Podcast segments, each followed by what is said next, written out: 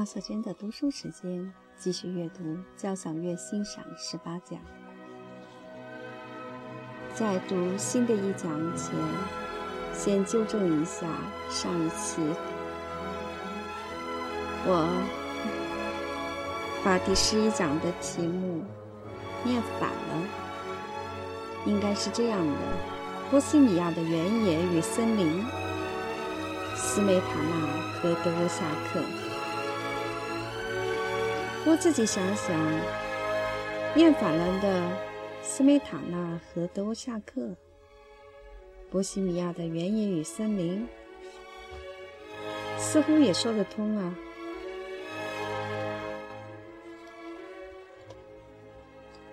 第十二讲：北欧风光，格里格与西贝柳斯。与东欧各国的民族乐派相比，斯堪的纳维亚各国的民族音乐是一种完全不同的性质。它的民间音乐之丰富是任何其他民族所难以超越的。民间诗歌繁荣的地方，歌唱总是不会缺乏的。虽然可能没有文字的记载，但是随着历史的发展，斯堪的纳维亚诸国先后经历了弗兰德人、英国人、德国人和意大利人的音乐殖民阶段，到了浪漫主义时期。几乎所有的斯堪的纳维亚作曲家都是在莱比锡求学的，少数人在德累斯顿和柏林学习。他们把德国浪漫主义精神带回了家乡，以适应他们特殊的需要。一峡湾的回声，格里格。在挪威的作曲家当中，耶鲁尔夫是最早强调挪威曲调的。他在歌曲和合唱曲作品中采用了民歌因素。他音乐的好处是安分守己，不超过自己规定的限度。后来的一些音乐家，如斯温德森和辛丁，则试图顺应不了子和新德意志派的语言。他们的音乐很好听，具有女性的优美，但缺少内涵和鲜明的音乐形象。与他们相比，爱德华·格里格不仅音乐修养更加精湛，而且他第一个把挪威民族音乐素材予以加工整理，并将其提升到艺术性作品的高度。19世纪下半叶，北欧的音乐能够在欧洲流行，主要是格里格的功劳。格里格的祖先是芬兰人，18世纪中叶才移居挪威的佩尔根。格里格六岁起随母亲学习钢琴，十五岁时被送到莱比锡音乐学院学习钢琴和作曲。求学期间，他患上了内膜炎，病情十分严重，他不得不抽出时间疗养治疗。病愈后，呼吸困难的后遗症时常发作，并最终夺去他的生命。1862年，格里格从莱比锡回国。第二年即去丹麦的哥本哈根演奏旅行，在那里结识了一群悉心创造新民族艺术的志同道合者，并遇到了表妹妮娜·海耶鲁普，后者后来成了他厮守终生的妻子。此时，挪威文化在丹麦文化的影响下受到强烈的压制，格里格越来越意识到本国民间文化的音乐潜力。他在传统通俗音乐的基础上进行创作，以此来促进挪威的民族主义。1864年，格里格与另一位挪威青年作曲家诺德拉克共同发起成立了欧特尔帕社。欧特尔帕是希腊神话中司音乐和诗歌的文艺女神，目的是提倡民族音乐。鼓励斯堪的纳维亚青年作曲家积极从事创作，并向听众推荐他们的作品。1866年，诺德拉克在柏林去世，格里格独立担当起完成他遗愿的任务。他努力钻研挪威民间音乐，挪威民歌收集者林德曼所编的《古今挪威山地旋律》和挪威叙事歌曲。成为他创作素材的主要来源。1867年，奥斯陆成立了音乐协会，格里格担任该协会乐队指挥达七年之久。1874年，他获得政府颁发的终身奖金，经济稳定，得以专心作曲。格里格差不多每年秋冬季节都赴欧洲各国巡演，春天和初夏季节则待在1885年建成的位于贝尔根郊外的特罗豪根别墅创作新作品。盛夏时则做远足休假旅行。他是如此喜欢旅行，即使到了暮年仍乐此不疲。1907年秋天，格里格应邀赴英国指挥乐队。在上船之前，气喘病发作，被送往医院，于九月四日不幸去世。格里格和他的妻子妮娜都被安葬在他别墅下方临近海湾的悬崖石壁中。附近有一个室内音乐厅，还有他的作曲小屋。格里格属于那种对祖国文化发展起了决定性作用的艺术家。他在一个不很发达的小国开始创作生涯。凭借他的天才，将挪威音乐带到世界经典音乐的巅峰。他的音乐作品在题材上和音乐语言上都是民族的。他可以自如地运用挪威曲调的调性、音调特点，在挪威民间创作的影响下形成自己的典型风格。运用古老的自然调式，各种功能的和弦之间的多样化混合，长固定音型。多方使用的持续音，有力而尖锐的节奏处理。格里格生来就具有特殊的色彩感，他给和声与结构领域带来了许多新因素。他固有的细腻描绘素质，使音乐充满了一种光明、天际和空间的感觉。他的大量音乐遗产中包含了一些主要的音乐题材。戏剧音乐与合唱音乐、交响乐作品、室内乐重奏曲、钢琴作品和浪漫曲等。格里格的管弦乐作品，除早期未出版的 C 小调交响曲外，都属于组曲或标题性小品类型。为纪念挪威哲学家、剧作家路德维希·霍尔堡诞辰二百周年。格里格接受委托创作的霍尔堡时代组曲，体现了对巴洛克技术风格和弦乐色彩的巧妙掌握。这是在风格上与巴赫、亨德尔时代旧组曲相近的作品。格里格最优秀的乐队作品都和源自易卜生、比昂逊创作的文学性作品标题有关，其中最著名的是为易卜生戏剧。皮尔金特所做的二十三段配乐，他后来被选出八首，编成两部组曲，成为全世界各国音乐会上最常演奏的乐曲之一。皮尔金特是挪威民间童话中一个富于幻想、与现实格格不入的人物，有“挪威浮士德”之称。他放纵好色，见异思迁，长期离家在外，四处冒险游荡。晚年病困潦倒，返乡后死在始终忠贞于他的未婚妻索尔威格的怀抱里，并因此获得救赎。格里格于1891年最后编定的组曲由《陈景》《奥赛之死》《阿尼特拉舞曲》在山姆王的宫殿里，以上为第一组曲；英格丽德的悲叹《阿拉伯舞曲》《皮尔金特返乡》《索威格之歌》。以上为第二组曲构成，其中陈景描绘的是摩洛哥海岸的清晨景象，由长笛吹出牧歌式主题；奥赛之死表现的是佩尔金特回家为母亲送葬的场景，情绪悲哀肃穆，是音乐史上最著名的葬礼音乐之一。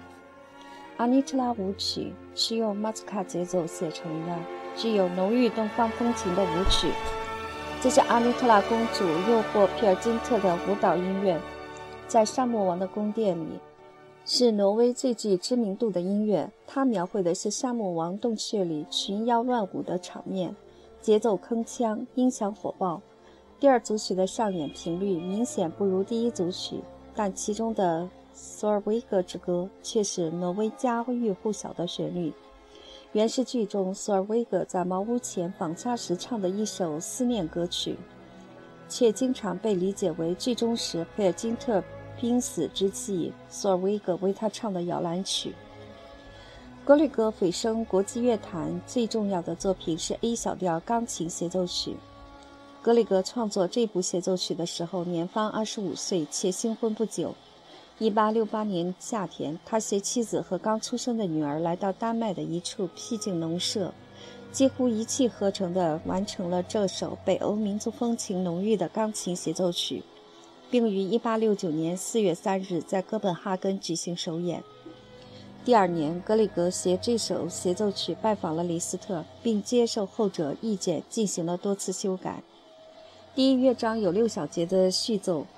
在低音鼓。滚奏渐强的声音达到高潮时，钢琴以辉煌而势不可挡的和弦及八度，从钢琴的最高音区急剧下降至最低音处，接着又以振奋人心的爬音波浪席卷而上，引出由木管吹出的平静主题。它在木管乐器上连绵不断地进行，不久便有钢琴接过去。第二主题优雅而低沉，曾经在1872年接受李斯特的意见而由小号呈现，现在通行的版本则是采用大提琴声部，钢琴独奏部分在乐队接过去之前急剧地发展这个主题，在线部之后是一个钢琴独奏颇有气势的华彩乐段，由他将亢奋的情绪推向结尾。第二乐章由加弱音器的弦乐以温柔的声音开始，钢琴奏出自己的主题，从平静幻想的歌调向第三乐章过渡。钢琴高音部分的颤音和隽永的爬音渐渐接近末乐章辉煌闪亮的走句，没有停顿地直奔挪威民间舞蹈拉丁舞的主题，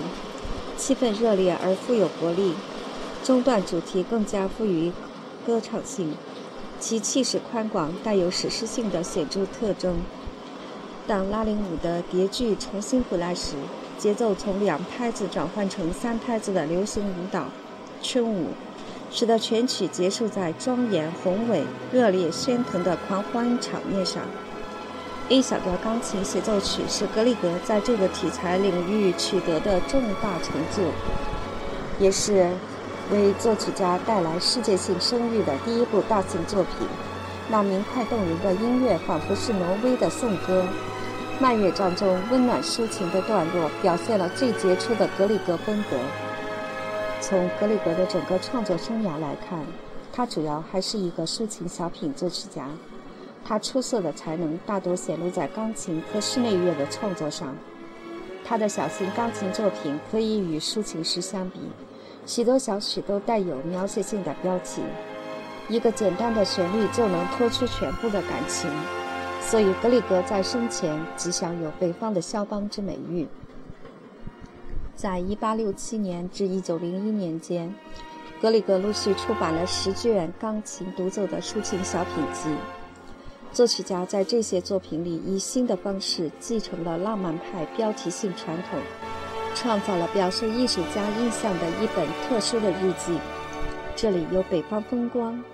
故乡、春天、林中的幽静、山地夜晚，有奇特的民间幻象形象，而非之舞、地精出动。科波尔德有诗意化情绪意境，小咏叹调、感伤、夜曲、少年时代，有乡间日常生活的场景。特洛豪根的婚礼，摇篮曲，牧童，在写作这些小品的同时，格里格也十分重视奏鸣曲和变奏套曲的创作。他青年时代写出的一小调奏鸣曲充满浪漫主义的激情，是他钢琴作品中的佼佼者。二，孤寂的湖泊，西贝柳斯，同斯梅塔纳一样。让西贝柳斯的一生都伴随着争取民族独立的斗争。十九世纪的最后几十年里，芬兰为摆脱沙皇俄国的统治而斗争，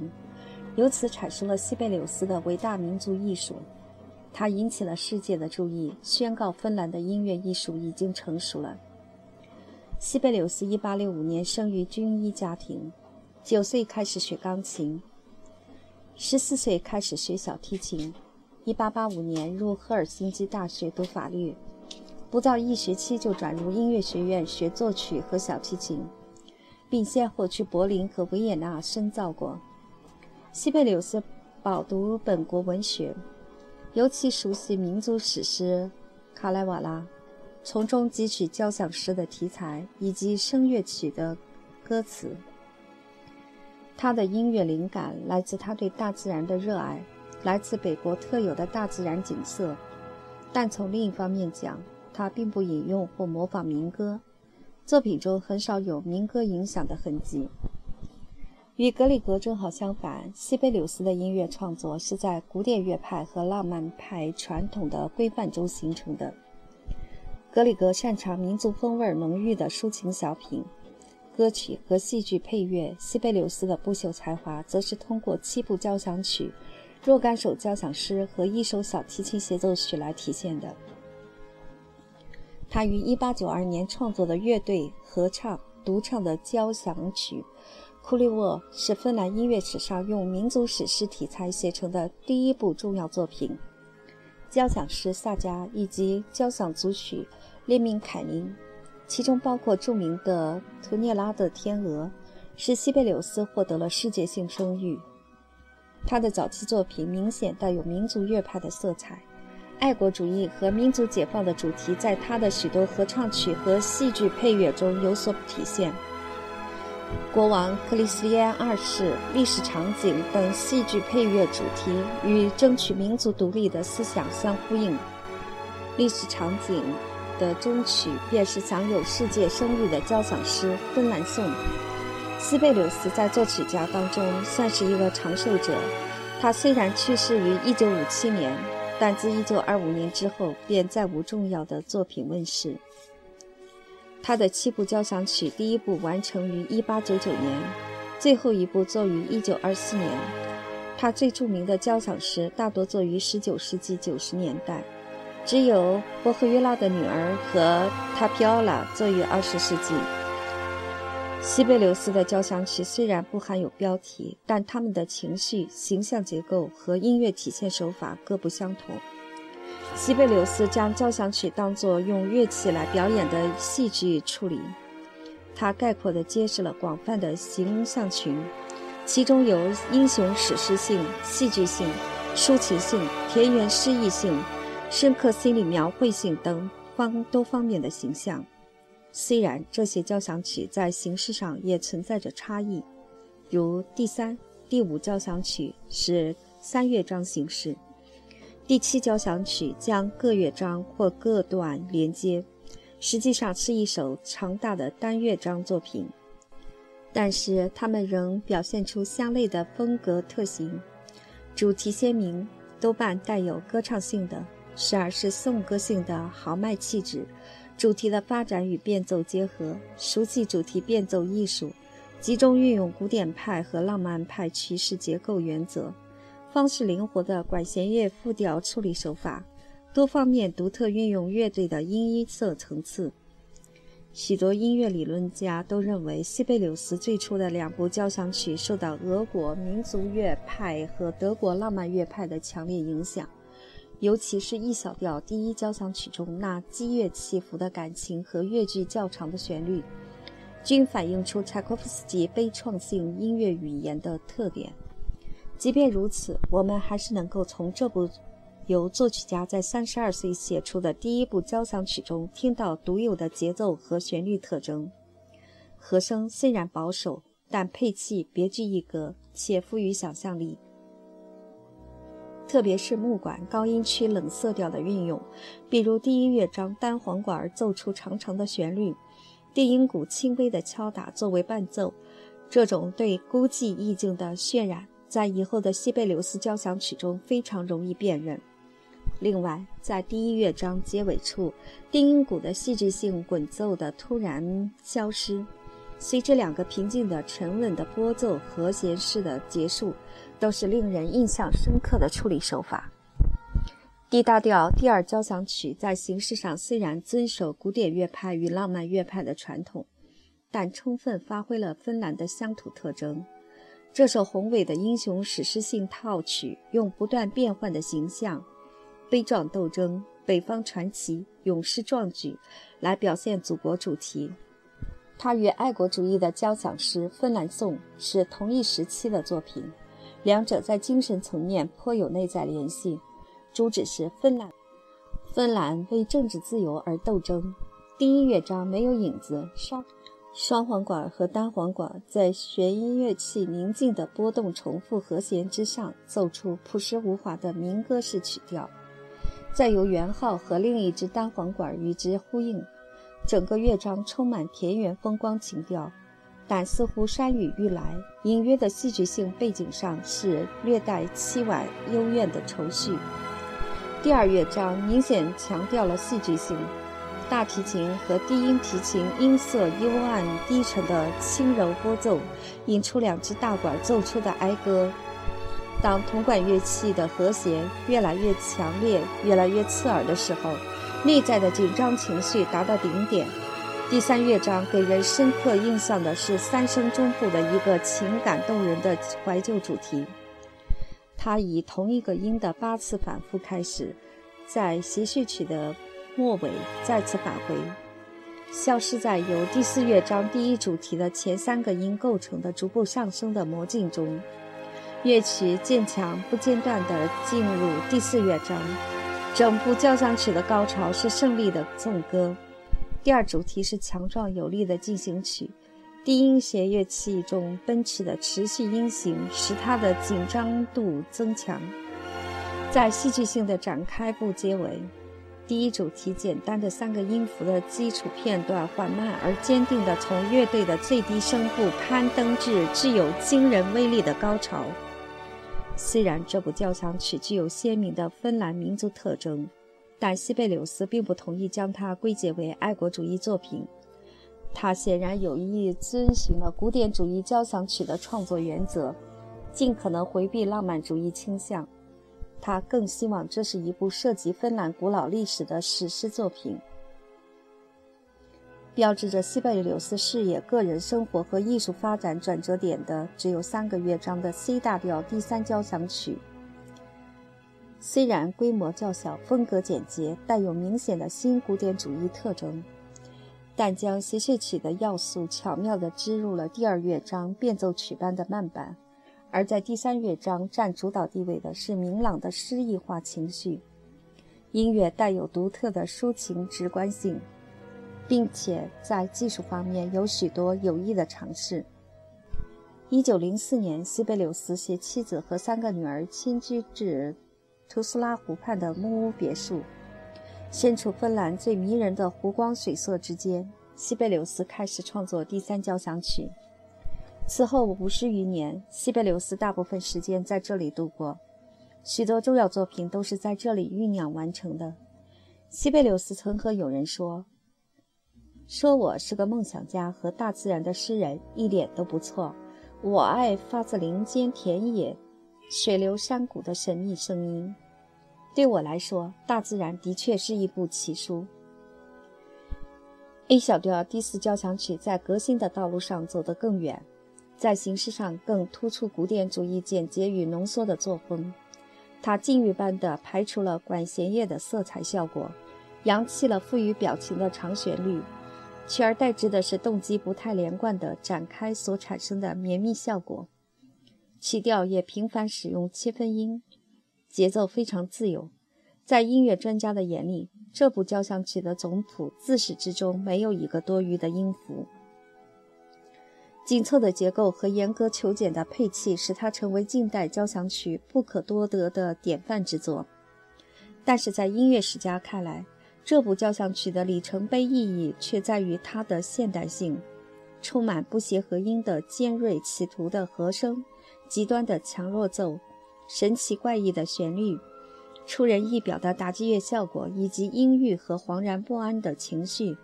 无一不昭示了二十世纪音乐的方向。今天，许多西贝柳斯的崇拜者干脆认为，第四交响曲是西贝柳斯最伟大的一部交响曲，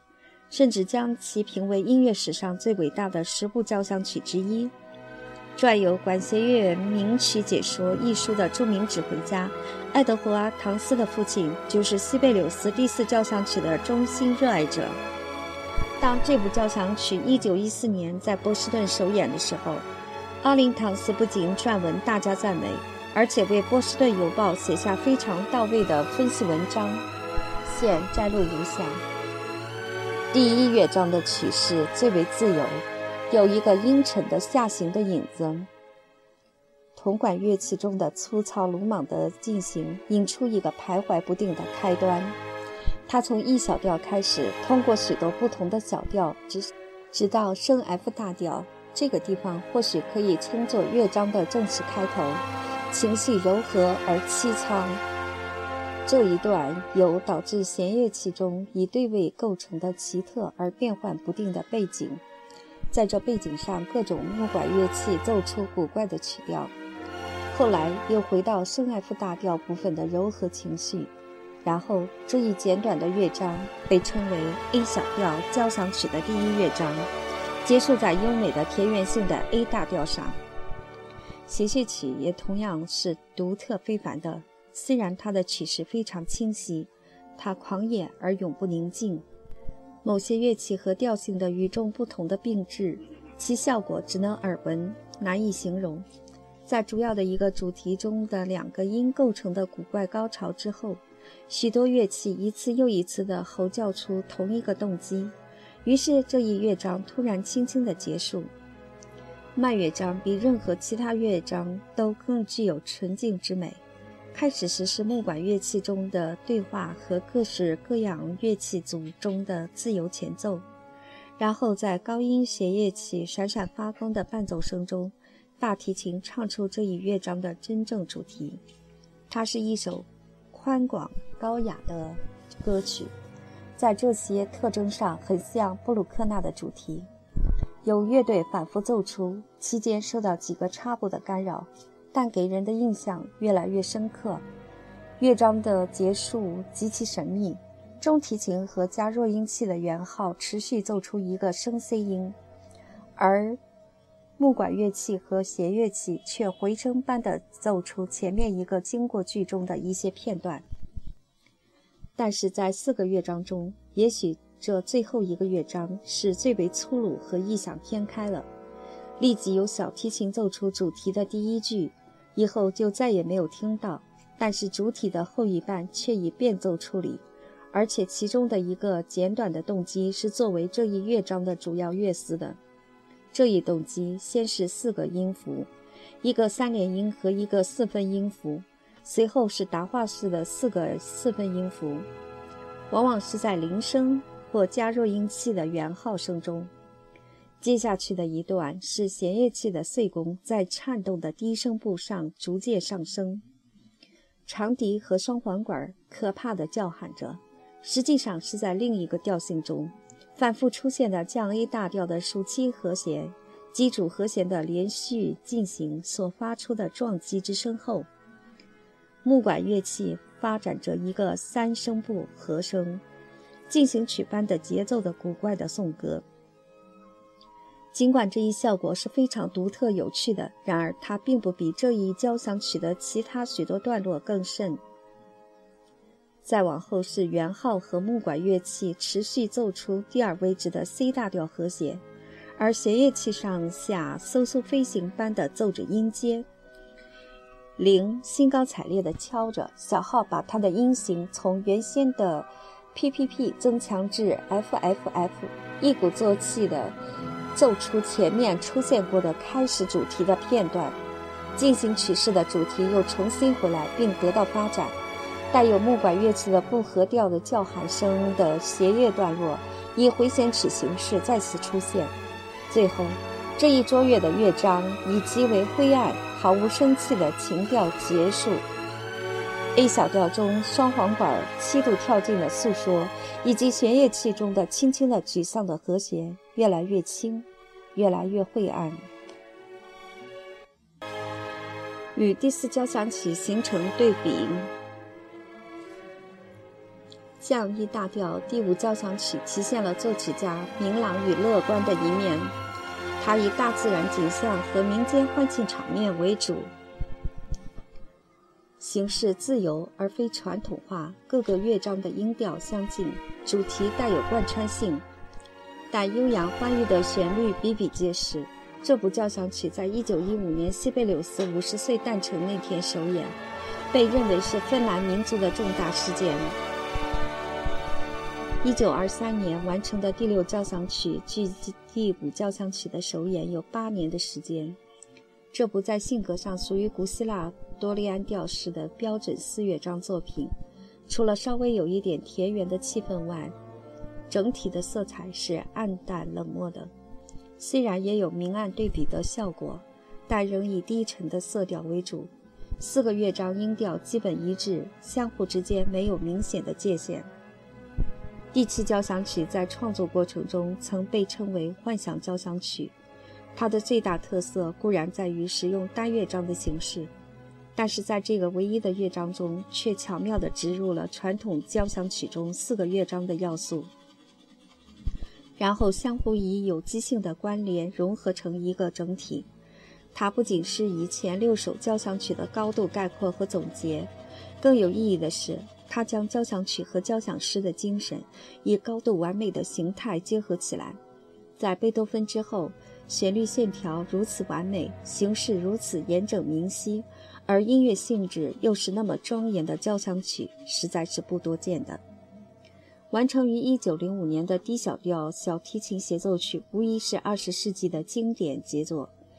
这部具有真正交响曲气质的协奏曲。在结构上既像浪漫派那样自如，同时又显得严整精致。它不仅具有深刻独特的音乐性，